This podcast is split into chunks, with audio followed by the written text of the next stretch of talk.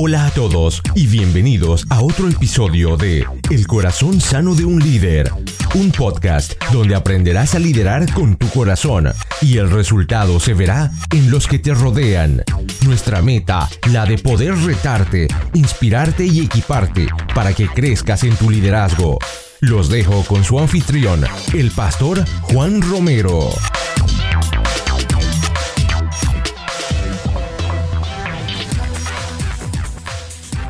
Bienvenidos a un nuevo episodio del Corazón Sano de un Líder, donde creemos que equiparnos no es opcional, es vital para nuestro crecimiento personal. Les habla su anfitrión y su servidor, Juan Romero. Gracias por acompañarnos en este episodio número 70 y muchas gracias por ser parte de este proyecto. Recuerda que es importante para mí que participes cada semana con nosotros, con con el equipo del corazón sano de un líder porque tú eres parte del equipo y cómo puedes participar si te preguntas estoy en otro país, ¿cómo puedo participar? Muy fácil.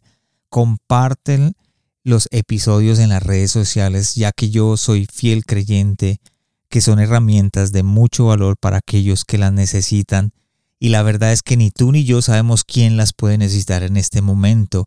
Cada uno de nosotros está pasando por una etapa diferente, cada uno de nosotros está en un proceso de aprendizaje y no podemos saber qué herramienta o qué episodio puede ser de ayuda para que salir de, de ahí de donde está. Porque yo sé que ser un líder eficaz es fundamental para el éxito de las personas, es fundamental para el éxito de los equipos, es fundamental para el éxito de las organizaciones, ya sea que estés buscando lanzar un producto, crear tu propia empresa, liderar una gran organización o plantar una iglesia. Nada sucede sin un liderazgo sólido, perdón, sólido o sano. Así que es importante que lo compartas porque como lo dije antes no sabemos quién lo necesite. Pero hay veces nos preguntamos si somos buenos en eso, en ese liderazgo sano, en ese liderazgo sólido. Y si en realidad yo puedo hacer algo para ayudar a mejorar el impacto que tenemos como líderes en las personas que nos rodean. Y Gerald Bogantes, que es el invitado del día de hoy, nos comparte sobre las CIES.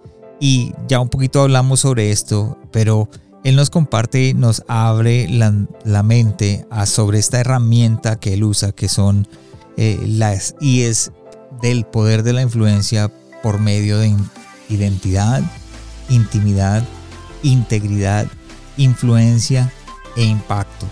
Gerard es, em, si no lo conocen, Gerard es costarricense de nacimiento, abogado laboral de profesión, graduado en la Universidad de Costa Rica, ha sido parte de la Asamblea Legislativa.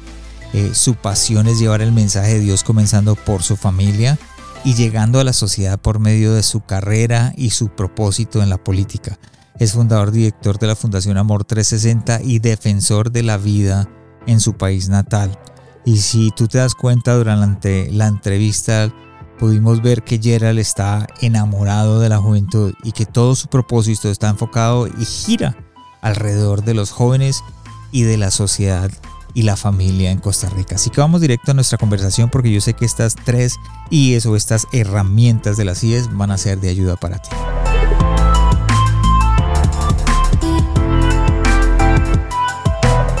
Hola a todos y gracias por estar con nosotros de nuevo en el corazón sano de un líder. Tenemos que equiparnos, no es opcional y es vital y hoy tenemos un invitado especial. Hace rato quería conectar con Gerald y hoy Gerald, bienvenido al corazón sano de un líder. Gracias Juan, la verdad es que un honor poder compartir contigo y con toda la audiencia sabiendo de que es tan importante y tan necesario tener un corazón sano.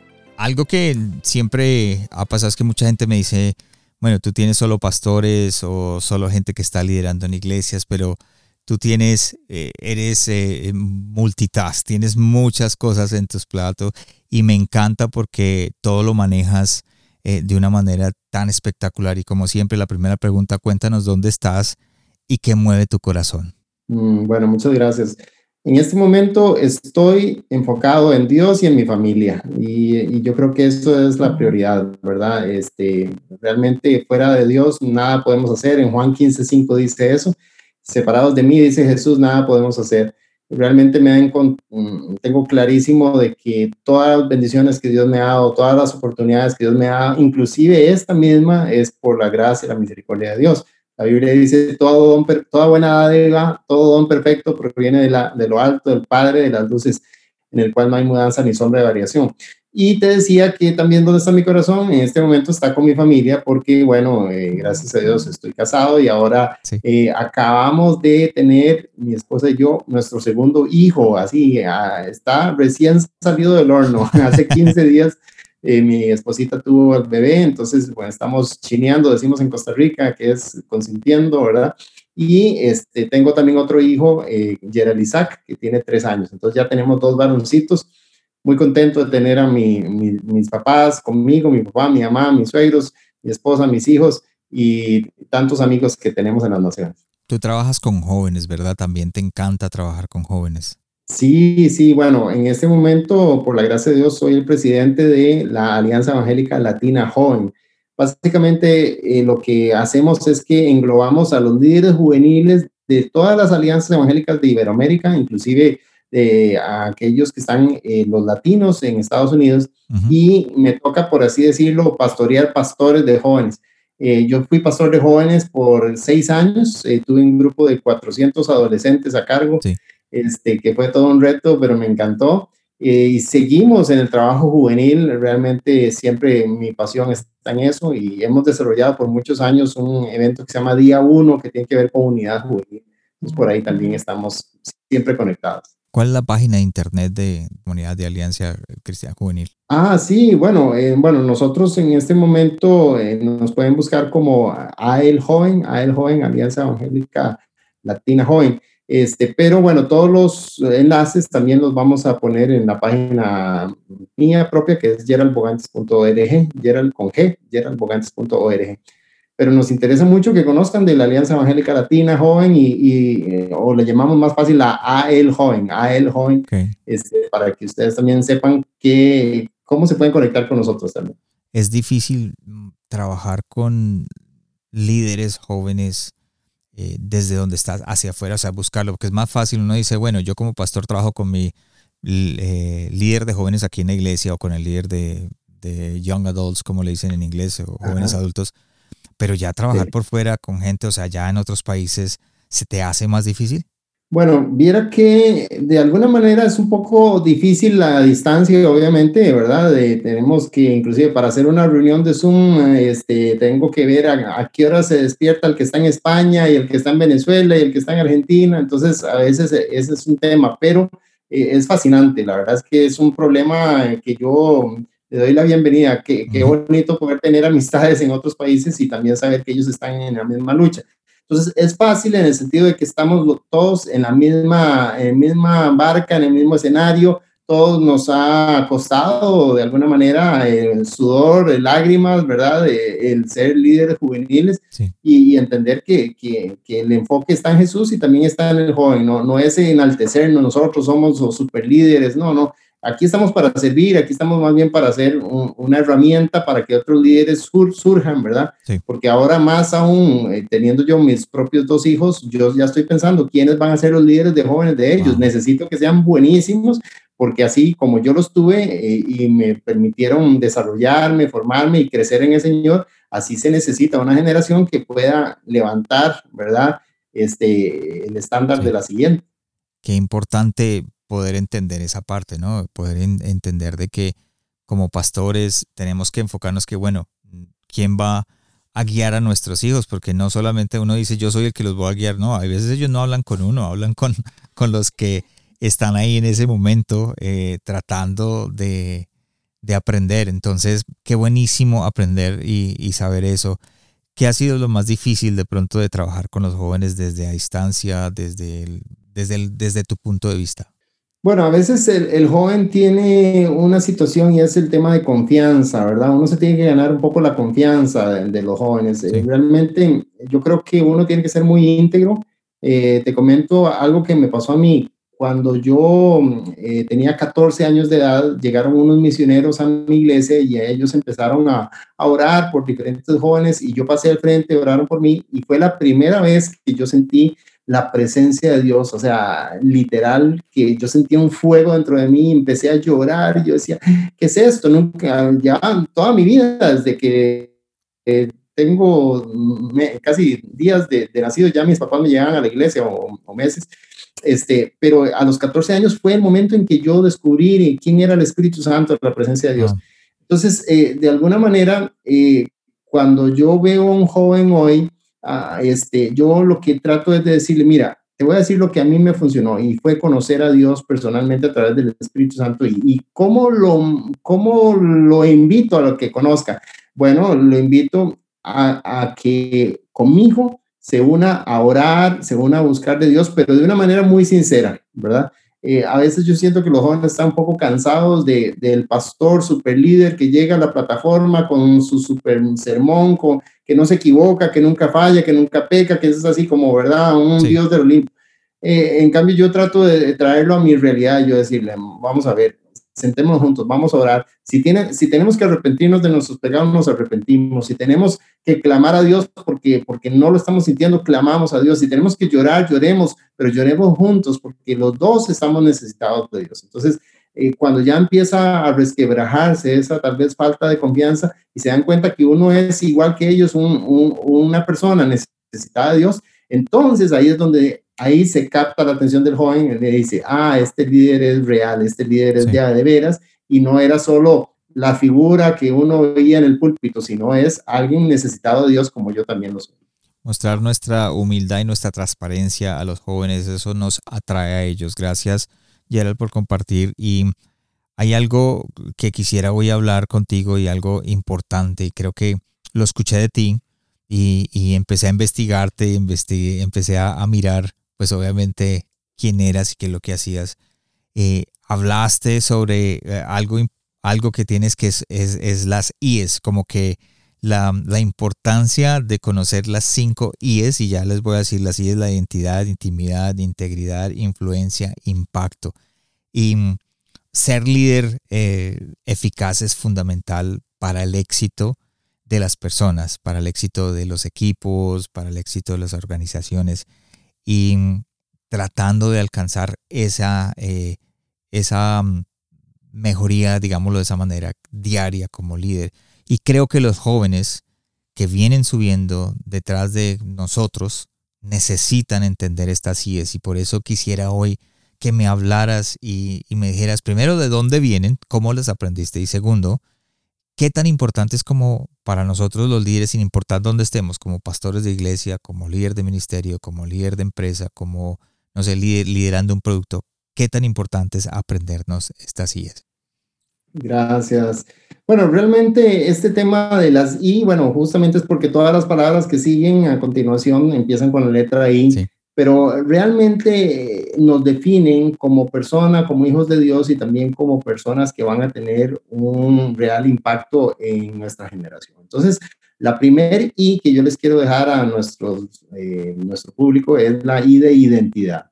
Nosotros tenemos que tener claro que para poder ser de impacto, para poder ser de influencia, para poder realmente ser eh, como tal vez eh, alguno de los personajes bíblicos que aún hoy estamos hablando de eso, necesitamos tener la I de identidad. Entonces, la pregunta es, ¿quién eres? Y yo no te estoy preguntando, qué eres, sino quién eres, porque a veces la, pregunta dice, ah, bueno, yo soy hijo de tal, no, eso es de quién es usted hijo. Este, ah, bueno, es que yo hago eso, no, yo no le pregunté a usted qué hace, sino quién eres, ¿verdad?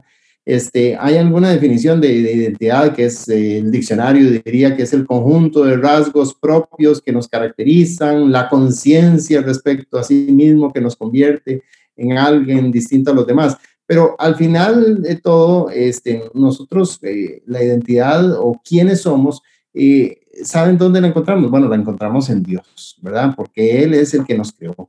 Y, vean qué interesante que la identidad siempre es algo que el diablo ha querido, digamos, eh, destruir en el ser humano. Inclusive desde Génesis, cuando él confronta a Adán y a Eva, eh, Satanás, estoy hablando cuando Satanás le habla a Eva, le dice, este, si ustedes comen del fruto del conocimiento del bien y del mal, este, saben que van a ser como Dios.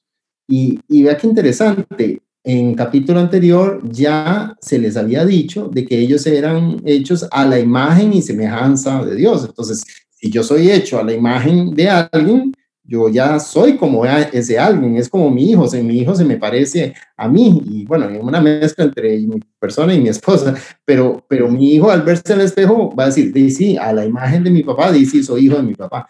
Eh, ellos ya eran como Dios, no eran Dios, pero ya eran como Dios, pero el, el enemigo siempre va a tratar de poner la semillita de que tu identidad no proviene de Dios, de que tu identidad está corrompida, de que tú realmente no, sabes quién eres, no vales nada, y ahí es donde realmente el joven falla mucho.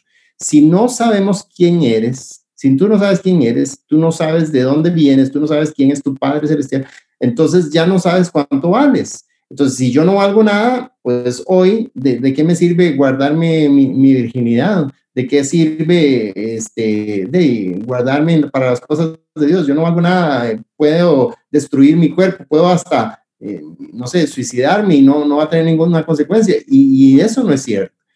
Y a veces yo cuando hablo de esto uso un ejemplo de un billete, ¿verdad? Le digo a los jóvenes, ok, ¿quién quiere este billete? Imagínense un billete de 100 dólares. Y todo el mundo quiere el billete de 100 dólares, ¿verdad? Pero después yo cojo el billete, lo hago un bodoque y le digo, ¿quién quiere este billete? Y todavía todos los jóvenes lo quieren. Entonces yo cojo el billete, lo tiro en el piso, lo aplasto con el pie, lo tomo todo estripado, decimos en Costa Rica, todo aplastado. Lo quieren todavía y todavía lo quieren. Y me llego a extremo de que lo pongo en tierra, lo escupo, bueno, todo para que no lo quieran y aún así los jóvenes lo quieren. Y yo les digo, ¿por qué quieren eso? Sí, porque vale 100 dólares. Entonces yo les digo, qué interesante que ustedes a, algún, a un objeto que está golpeado, eh, aplastado, escupido, sucio, todavía le den el valor. Y ustedes muchas veces, cuando han sido heridos, cuando han sido golpeados por la vida, ya no se sienten que tienen valor. Y ahí es la identidad, la identidad de que somos hijos del Rey de Reyes, Señores, Señores, hijos de Dios. Entonces, identidad es algo básico en el cristiano. Y nos da la seguridad de quién somos, porque a veces nosotros tomamos, eh, nos invitan a liderar algo y dentro de ese proceso salimos heridos, de pronto rechazados por, por las cosas que han pasado antes y obviamente nos sentimos así y terminamos, o sea, nos alejamos del liderazgo. De pronto algunos que nos escuchan dicen, no, es que yo fui líder, pero yo no quiero ser líder, yo no quiero ni tocar eso. Puede ser por la falta de identidad. Es cierto, sí, sí, pasa mucho, ¿verdad? Si yo les contara, bueno, en, mi experiencia en el colegio, yo sufrí muchísimo bullying, muchísimo rechazo. De hecho, imagínense que yo tenía mecanismos de, de, autodefensa y era que yo no hablaba nada, nada, nada, nada con nadie. Porque yo decía, si yo no hablo, entonces nadie me va a poner atención, entonces nadie, va, nadie me va a molestar, nadie me va a hacer bullying. Y, y, y de hecho, al final en el anuario, no sé si en sus países se usa el anuario, que es de verdad, donde se dice este eh, lo votamos como el más inteligente, este es el más sabio, este es el, el, que va a ser presidente, este a mí me pusieron, es el más callado, el, más callado de la clase que... Y, y, por dentro yo no era así, yo siempre he sido una persona espontánea, abierta, que me gusta hablar, que me gusta eh, decir, pero este, pasa eso, ¿verdad? A veces las heridas, aún en el liderazgo, nos hacen tratar, o el enemigo trata, ¿verdad?, de, de usar esas heridas para y realmente quitarnos o desviarnos del propósito. Pero cuando yo descubrí mi identidad en Cristo, yo dije, bueno, yo soy hijo de Dios, soy hijo de un rey, porque voy a seguir viviendo de mi pasado, de lo que me hicieron hace tantos años. Ahora, bueno, voy a tomar un poco autoridad, ¿verdad? Dios no nos ha dado espíritu de cobardía, sino de poder, de amor y de dominio propio. y ahí es donde entonces empecé a decir, bueno, Señor, ¿quién soy yo en tu palabra? Y entonces ahí eh, uno les animo a que lean Romanos, donde habla de quiénes somos en Cristo Jesús, ¿verdad? Somos nueva criatura en Cristo Jesús, este, estamos, estamos completos. Y te digo algo rápido, yo duré mucho en casarme, es decir, eh, soltero muchos años. me pasó como Danilo Montero, que se casó como hasta los cuarenta y tantos. Ustedes saben que Danilo Montero era de mi iglesia y, y en lugar de decirle Danilo Montero, le decíamos Danilo Soltero. este, porque de soltero, soltero y no se casaba. A mí me pasó igual, yo duré muchos años sin esposa y yo decía, Señor, ¿dónde viene? ¿Qué pasó? ¿Verdad? Caerán a mi lado mil y diez mil a mi diestra, más a mí no llegará, ¿verdad? no llegaba la esposa.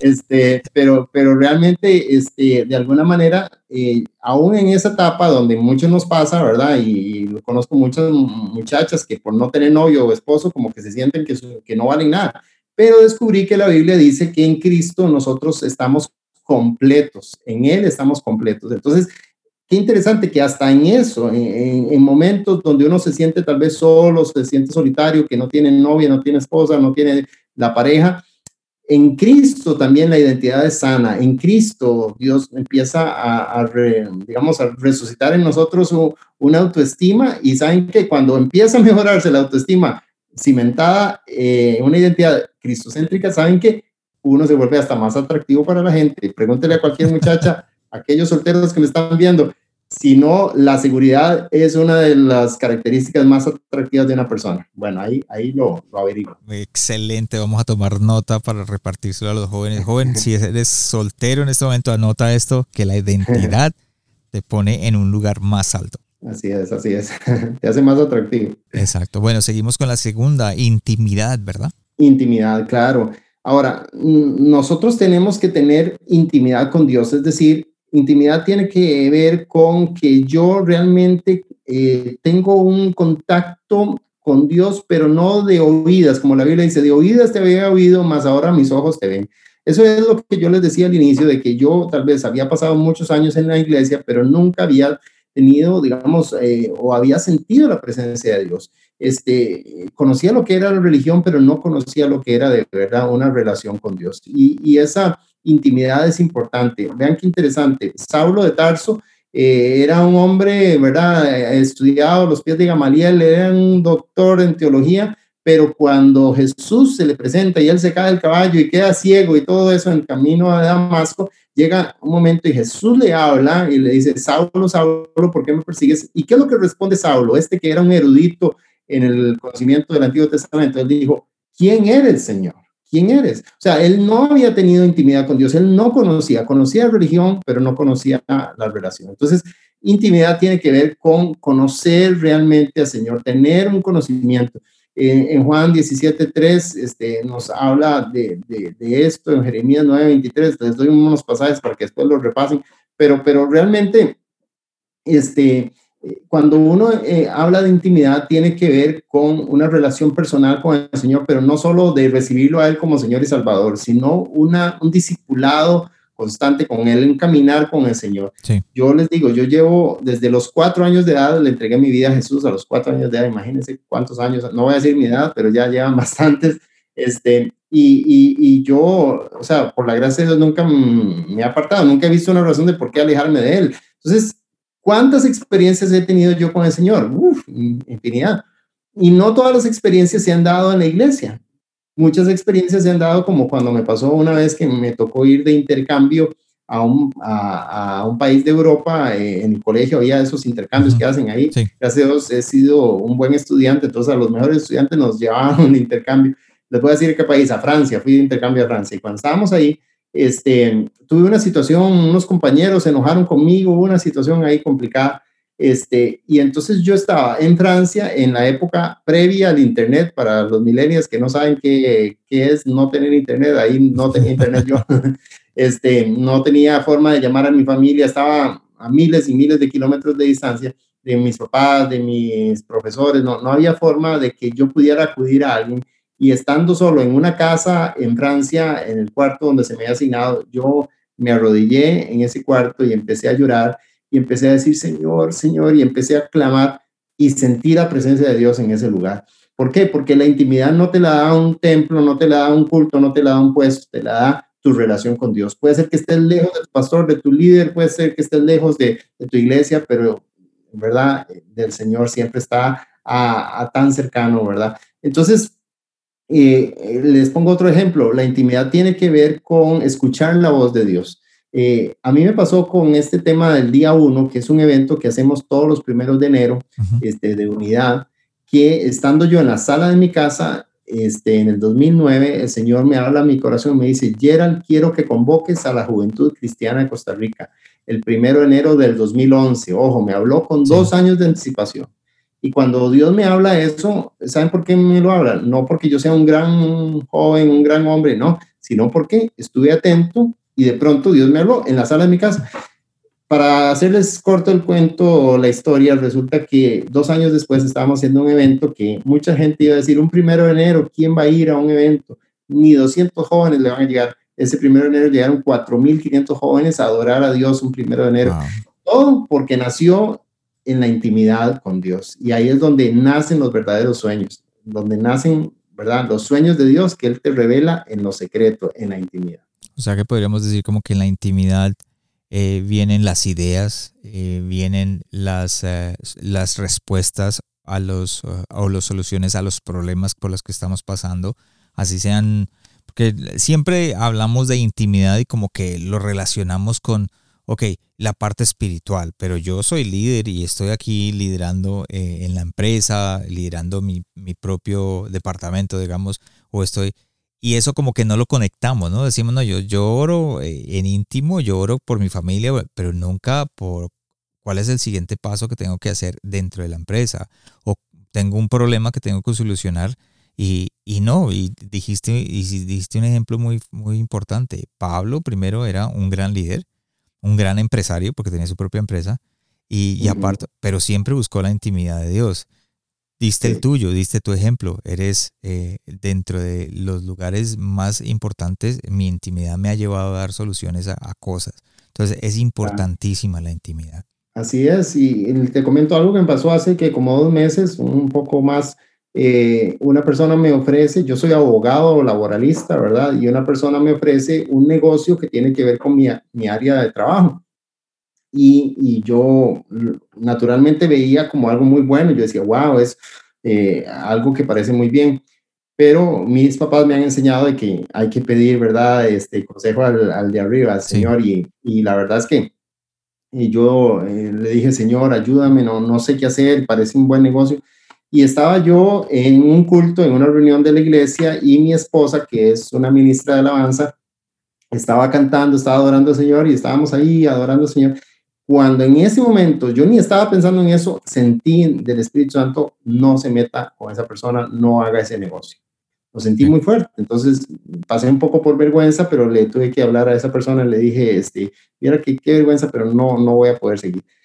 A los dos o tres meses después me he dado cuenta que fue una de las mejores decisiones de mi vida. Una persona que cuestionaba, una persona que realmente pudo haber eh, querido hasta manchar mi nombre y Dios me libró de eso. Entonces, ¿Cómo iba a saber yo eso, verdad? Eh, eh, es este, en la intimidad, en el, secreto.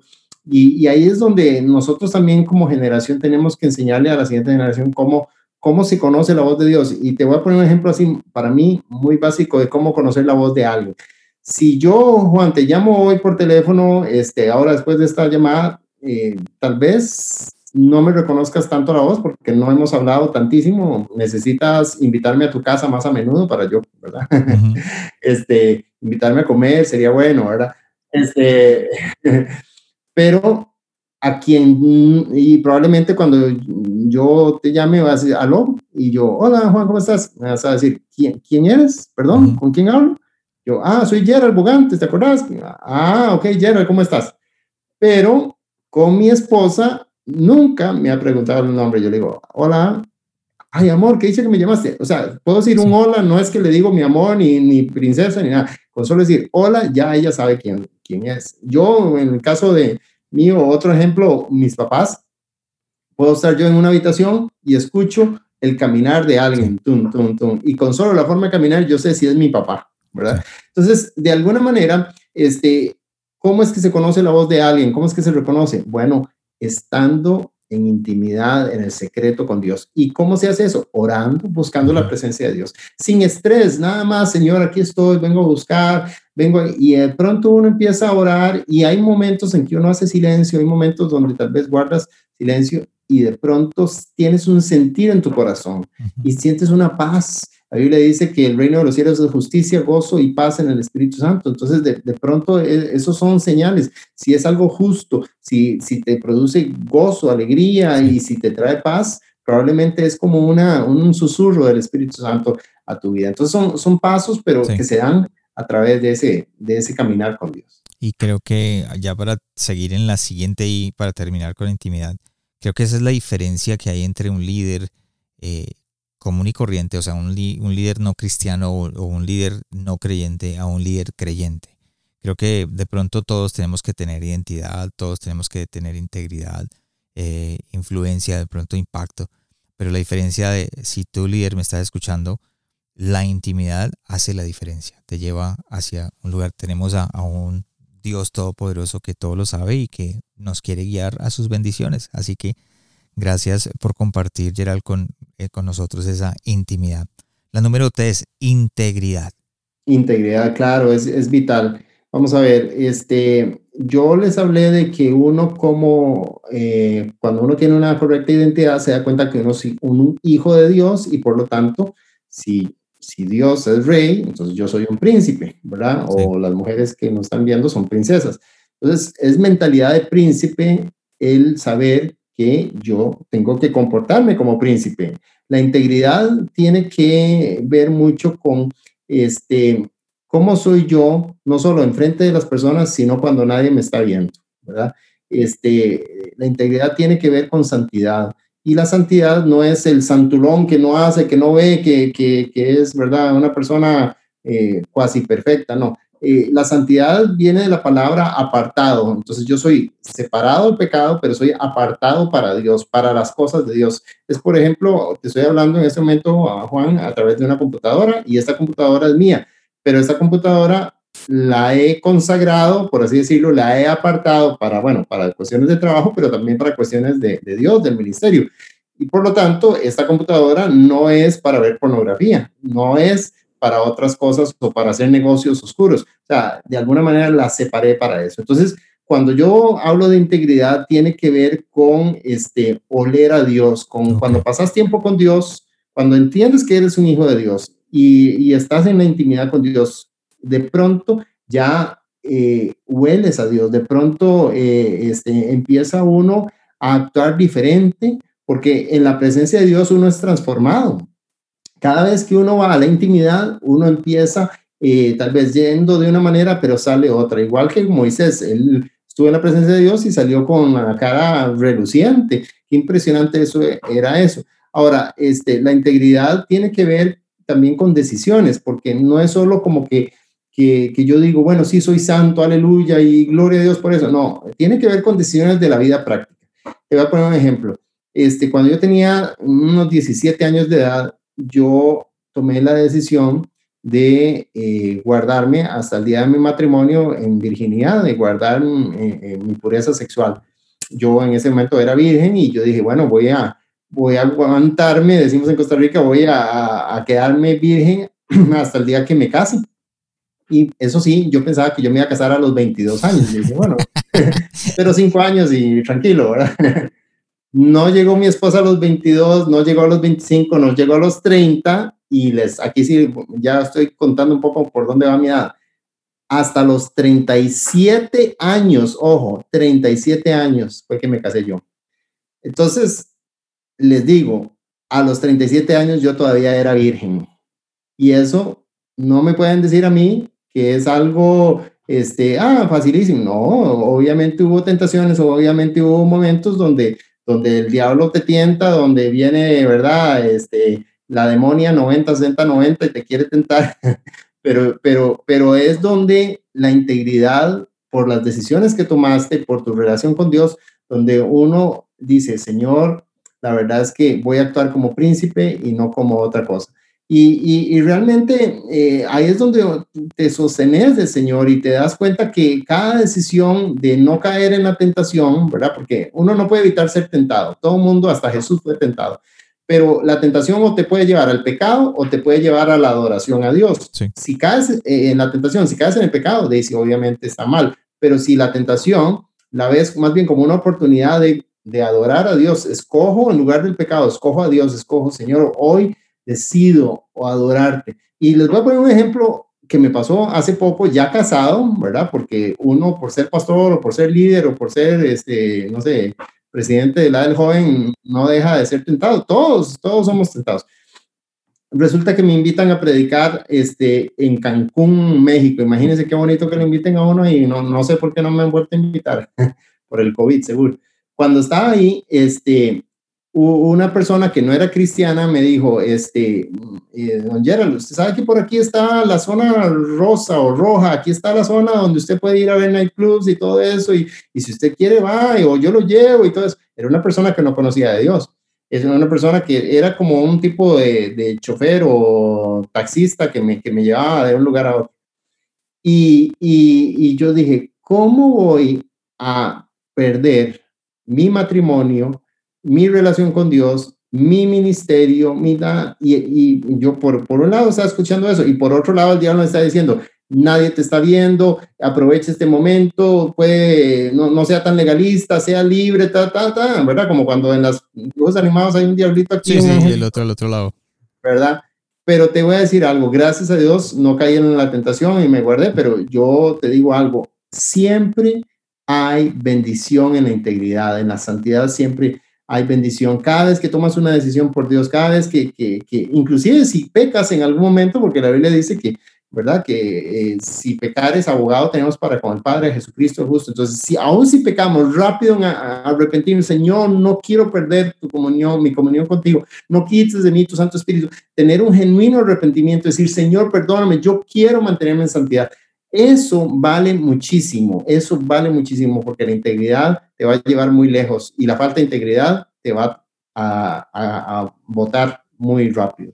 Sí, y a nivel, pienso que a nivel liderazgo me refiero a cuando estamos llevando una empresa o con nuestra propia empresa o inclusive pastoral o liderazgo, afecta nuestra credibilidad porque eh, hay ciertas decisiones en las que queremos, eh, tú lo llevaste al lado a, mantenernos santo, pero hay veces eh, es, es, decisiones en las que tenemos que, que, mirar lo correcto, qué es lo correcto, qué es lo que, que nosotros pensamos, qué es lo que Dios quiere que hagamos que es correcto y que sabemos que es correcto, a lo incorrecto. De pronto, una decisión que va a afectar a otras personas. Entonces, ¿tú crees, cómo, puede, cómo crees que, que afecta nuestra credibilidad?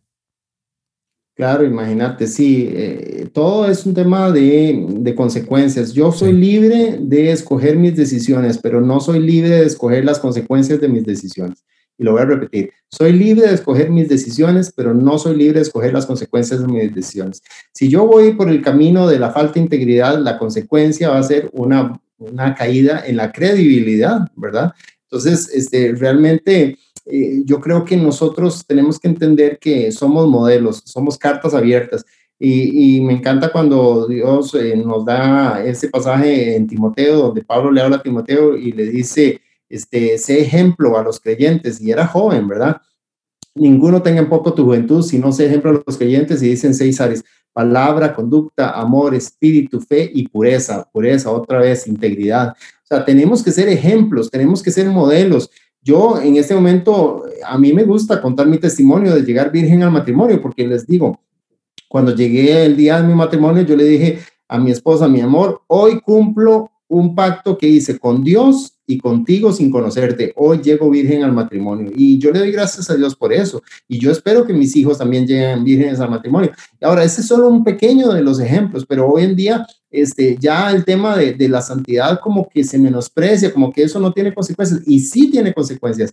Y especialmente para el liderazgo, yo, yo les digo, líder, si usted está en pecado, arrepiéntase, siéntase usted mismo, eh, deje de servir por un tiempo, tenga temor de Dios, porque la verdad es que sin santidad nadie verá al Señor y si tú no estás viendo, si no estás teniendo ni siquiera el temor de Jehová, que es el principio de la sabiduría, para ministrar este, sin pecado en tus manos, sabes que eh, estás jugando eh, en terreno muy peligroso. Tenemos que tener el principio de la sabiduría, que es el temor de Jehová. Espectacular. Bueno, sí, eh, la, ya vamos por la que, por la cuatro, ¿no? Número cuatro. La número cuatro, influencia, ¿verdad? Sí, influencia. Influencia es la siguiente palabra y y realmente hay una frase que me gusta y dice así, solo puedes multiplicar lo que eres, no lo que dices ni lo que haces. Uno multiplica lo que es, ¿verdad? Uno por uno, uno, ¿verdad? Este, dos por dos, dos. Entonces yo, yo multiplico lo que soy.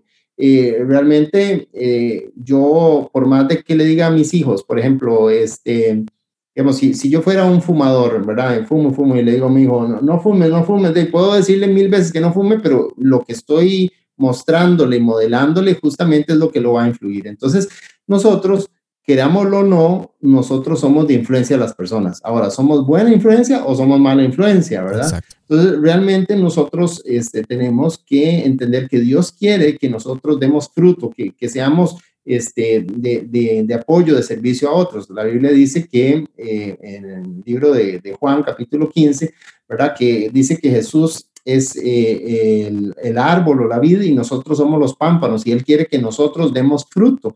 Y ese fruto justamente es, eh, diría yo, como esa influencia para que otros también puedan ver digamos, esas buenas obras de nosotros y quieran imitar y quieran estar pegaditas a la vida igual nosotros. Entonces, al final, la pregunta es, ¿estamos siendo influencia a otros? Este, hay un autor, ¿verdad? Que supongo que conocen, John Maxwell, que habla de que para él la definición de liderazgo es influencia, justamente. La influencia es vital. Nosotros, eh, hay todo un camino que llegamos eh, a través de los años para llegar a puestos, para llegar a posiciones, pero al final la posición de nada sirve si yo no la uso para los fines correctos. Y, es como un presidente, al final, digamos, eh, hace toda una lucha para llegar a la presidencia, ¿verdad? Y, está ahí, tal vez en muchos países son solo cuatro años, y en esos cuatro años tiene la posibilidad de ser una influencia positiva para llevar al país adelante o negativa para traerla para atrás. Entonces, eh, cada, cada vez que nosotros nos vemos al espejo y pasa un día, pasa otro día, tú tienes que, que ver en qué persona te estás convirtiendo, eh, en qué modelo te estás convirtiendo, porque lo que tú modeles es lo que la gente va a ver. Y si modelas para Dios, imagínate, la, la gente va a decir, wow, yo quiero seguirlo a Él. Y Pablo lo decía así, sed imitadores de mí, así como yo soy de Cristo. Entonces, si nosotros imitamos al Señor, la gente va a querer vernos, pero también vamos a tener la responsabilidad de decirle, ahora sí, siga mi ejemplo. Wow, qué fuerte es que uno pueda decir a la gente, siga mi ejemplo. Eso, eso es fuerte, pero la verdad es que ese es el rol de un verdadero líder, este, un verdadero líder cristiano, que uno sea imitador de Cristo y que otros puedan seguir el ejemplo de uno también. Tremendo ese consejo porque a veces nosotros pensamos que influencia ahora en, estos temas y en esta época, uno dice, yo soy influencer, todo el mundo es influencer.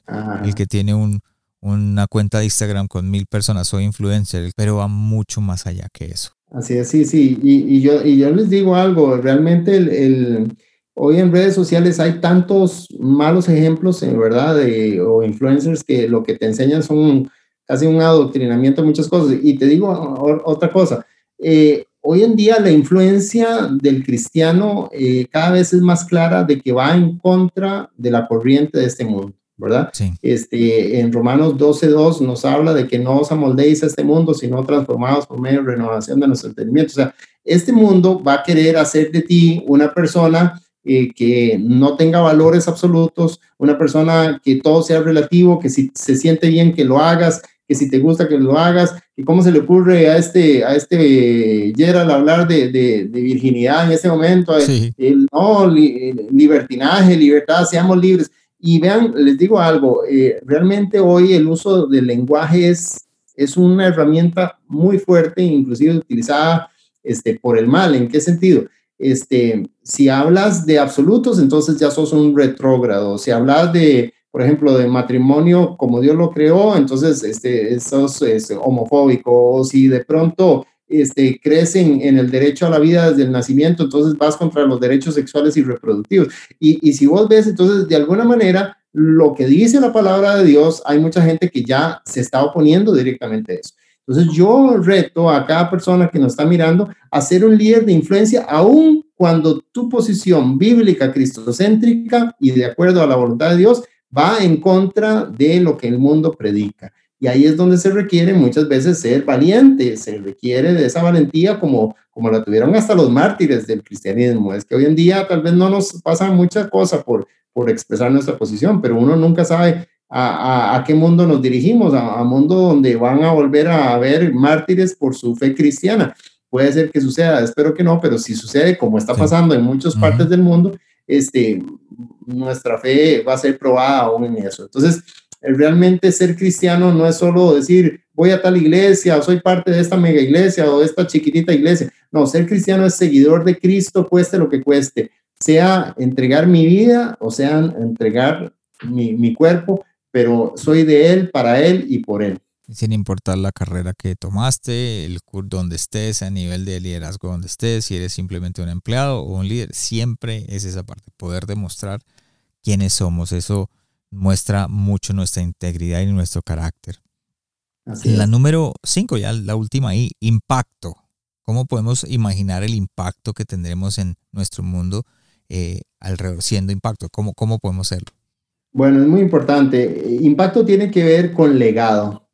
Eh, hay, hay personas que anhelan ser leyendas y no sé si para ustedes es, es claro la diferencia entre una leyenda y un legado. Una leyenda es una persona que hizo grandes cosas, pero tiene una característica y todas las leyendas tienen esta característica. Todas las leyendas están muertas. No hay una leyenda que esté viva. Entonces yo le hago una pregunta a los que nos miran. ¿Qué prefieres? ¿Ser una leyenda o dejar un legado? Es mejor dejar un legado.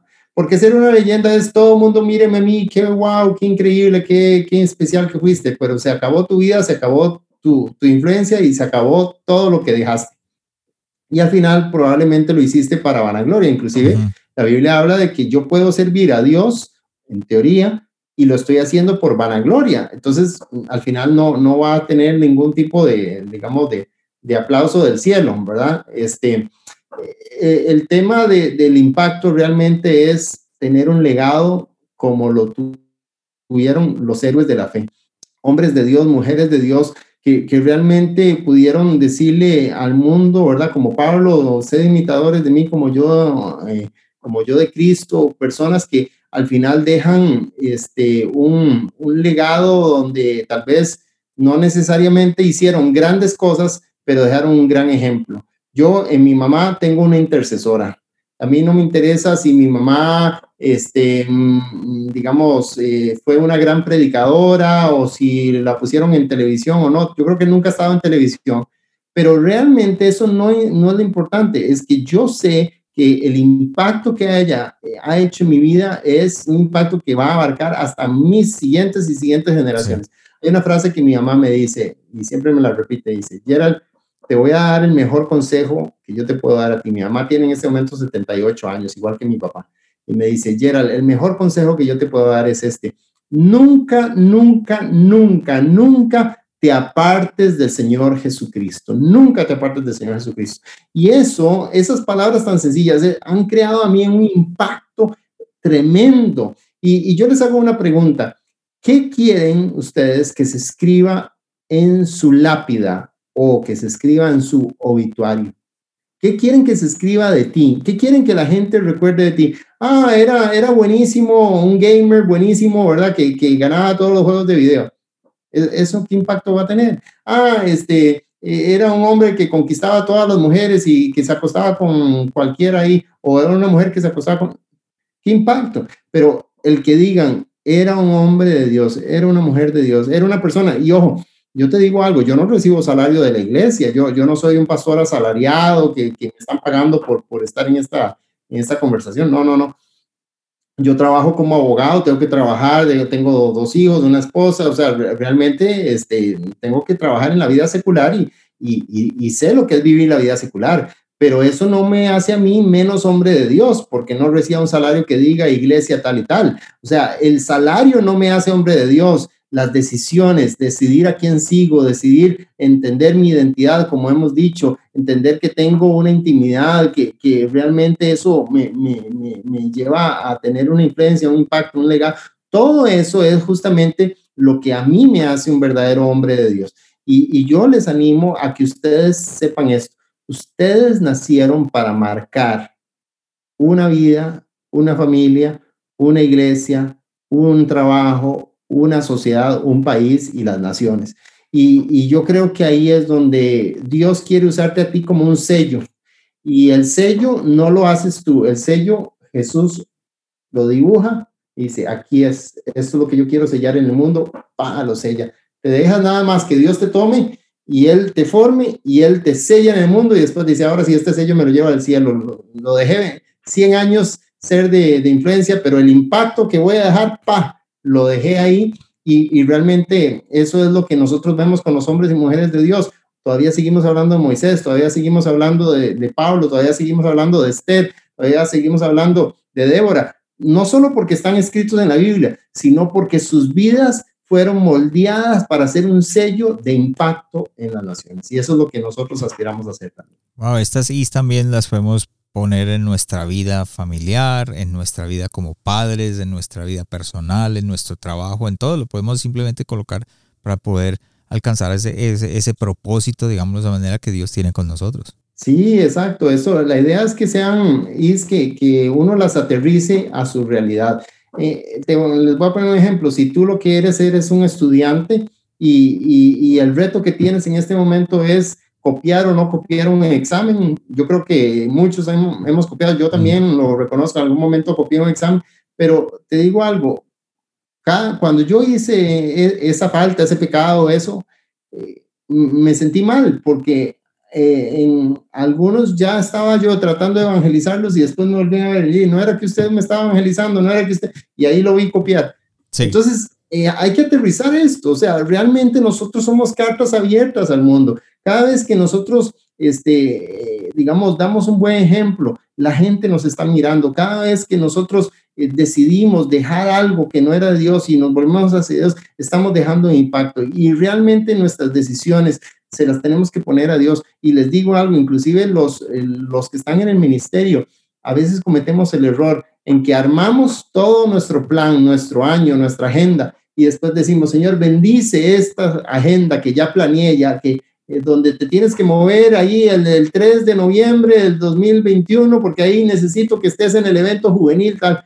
Y, nunca le preguntamos al Señor si eso era lo que Él quería que se hiciera, el evento o qué. Eh, a veces la gente escoge parejas por escoger, por no estar eh, sintiéndose solitario y no era la persona que Dios tiene para ti. Entonces, de nuevo, volvamos a Dios, volvamos a su presencia, volvamos a esa, a esa intimidad con Él de una manera este, muy genuina, sin tapujos, sin caretas, sin máscaras, honestamente delante de Dios, Señor, aquí estoy, quiero servirte, quiero ser tu hijo, moldéame, cámbiame, me arrepiento, quiero ser tuyo.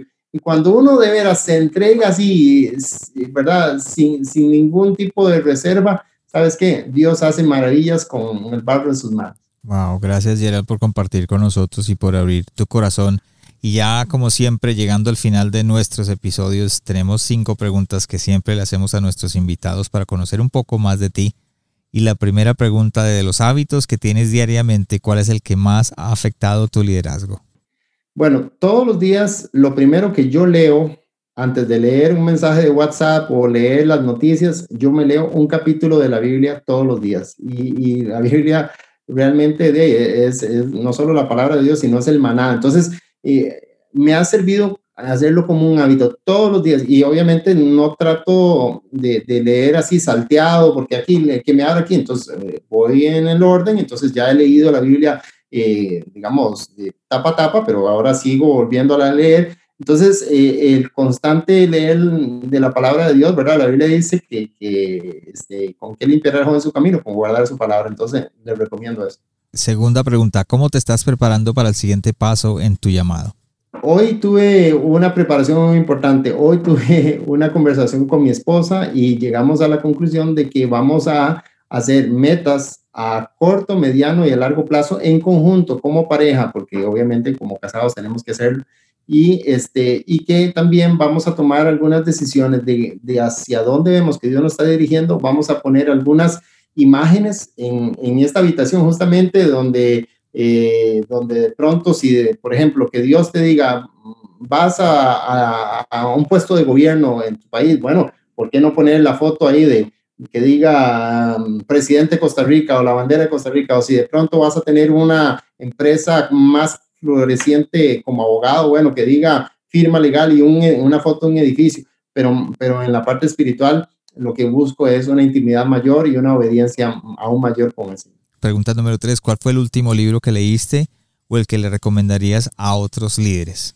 Bueno, el último libro que leí se llama Amor y Respeto del doctor eh, Emmerich. Bueno, ahí es un poco difícil de pronunciar, pero lo pueden buscar en internet. Se llama Amor y Respeto y es buenísimo, buenísimo. Tiene que ver con relaciones de pareja este, y está basado en el libro de Efesios. Es un autor cristiano y lo que él dice así, en un resumen, es que la principal necesidad de una mujer es sentirse y verse amada, pero la necesidad principal de un hombre en relaciones de pareja es sentirse y verse respetado. Entonces, cuando, cuando se da el amor y el respeto en una pareja entre hombre y mujer, todo súper bien. Cuando se da el irrespeto y el desamor, todo mal.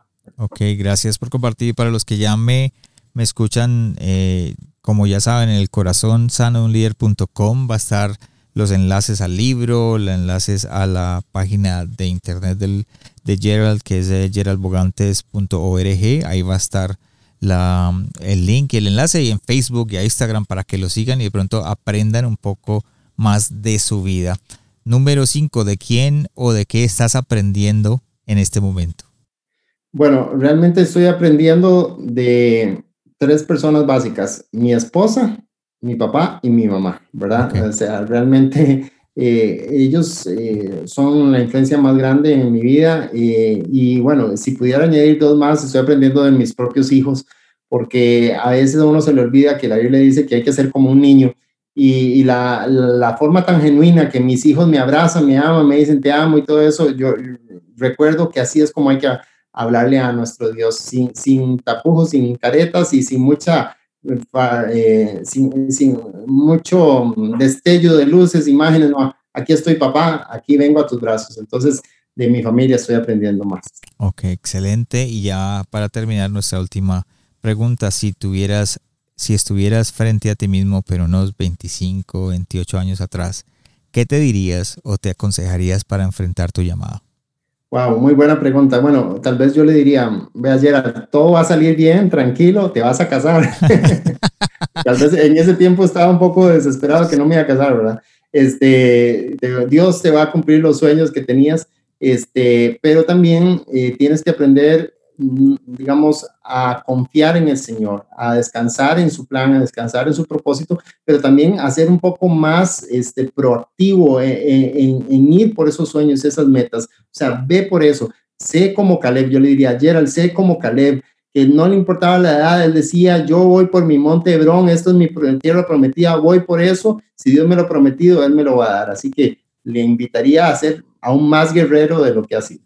Perfecto, qué importante poder saber y aprender de ti, de que vas más adelante y de lo que, de las herramientas que Dios te ha dado para poder conquistar lo que tienes en este momento. Gracias Gerald por estar con nosotros, por acompañarnos. Y un último consejo para aquellos que nos escuchan que dicen, saben una cosa, quiero ser un excelente líder. Eh, tú que has sido líder eh, como abogado eh, dentro del gobierno, con los jóvenes, dentro de la iglesia, ¿cuál sería el, digamos, el consejo más valioso que les podría dar? Bueno, yo les diría primero el consejo de mi mamá, nunca, nunca, nunca se aparten del Señor Jesucristo, lo principal. este, segundo, eh, la humildad te va a llevar lejos, el orgullo te va a traer abajo. Eh, eh, otro consejo les diría, este, nunca menosprecien el valor de la integridad. la integridad es vital en tus decisiones. Este, también les diría que eh, en este tiempo justamente es el tiempo de los revolucionarios, llamo yo revolucionarios innegables, como para hacer otro o dejar el aperitivo de otro programa. Sí, sí. revolucionarios innegables tienen que ver no con una revolución de una revuelta ni una revolución de, de, alguna manera este, contra el gobierno, no. Estoy hablando de en este tiempo donde hay tanto espíritu de anticristo, de, de anticristianismo, de antirreligión, antiiglesia, antiderechos, necesitamos gente que sea revolucionaria en, en el sentido de que no importa el costo, sigo a Jesús, seguiré su palabra con respeto, eh, de, la mejor manera, pero amando a Dios, amando al prójimo, pero sin comprometer, y eso es vital, sin comprometer nuestros principios, nuestros valores. Sigamos al Señor, cueste lo que cueste. Y, lo, y lo termino en una frase de un pastor que se llama Adrián Rogers, que ya murió, y él, decía así, eh, de nada me sirve si yo agrado a los hombres, si desagrado a Dios, ¿verdad? Y, eso es tan importante. Yo puedo agradar a todos los hombres, pero si al final desagrado a Dios, de nada valió mi vida. Pero si yo agrado a los hombres, aunque desagrade, eh, si yo agrado a Dios, perdón, si yo agrado a Dios, aunque desagrade a los hombres, estaré cumpliendo mi propósito. Y esperamos que todo el mundo esté contento que, que uno cumpla el propósito, pero si a alguno no, no le gusta mucho, bueno, ah, lastimosamente no se puede agradar a todos. Pero mientras, si nos vamos a asegurar de agradar a alguien, que agrademos a Dios. Así es. Gracias, Gerald, por estar con nosotros. No, gracias a ti por la invitación y la verdad es que me encantó estar contigo y Deseo muchos éxitos para tu programa y todos los futuros invitados. Gracias por habernos acompañado esta semana en el corazón sano de un líder. Espero que lo que escuchaste el día de hoy haya sido de crecimiento para tu vida. Visítanos en nuestra página de internet elcorazonsanodeunlider.com donde podrás suscribirte en iTunes, Spotify, Google Play o en cualquiera de tus plataformas favoritas. También nos puedes seguir en Facebook y en Instagram como El Corazón Sano de un Líder y no olvides en tus redes sociales. Les habló su anfitrión Juan Romero. Te esperamos la próxima semana y recuerda, lo mejor está por venir.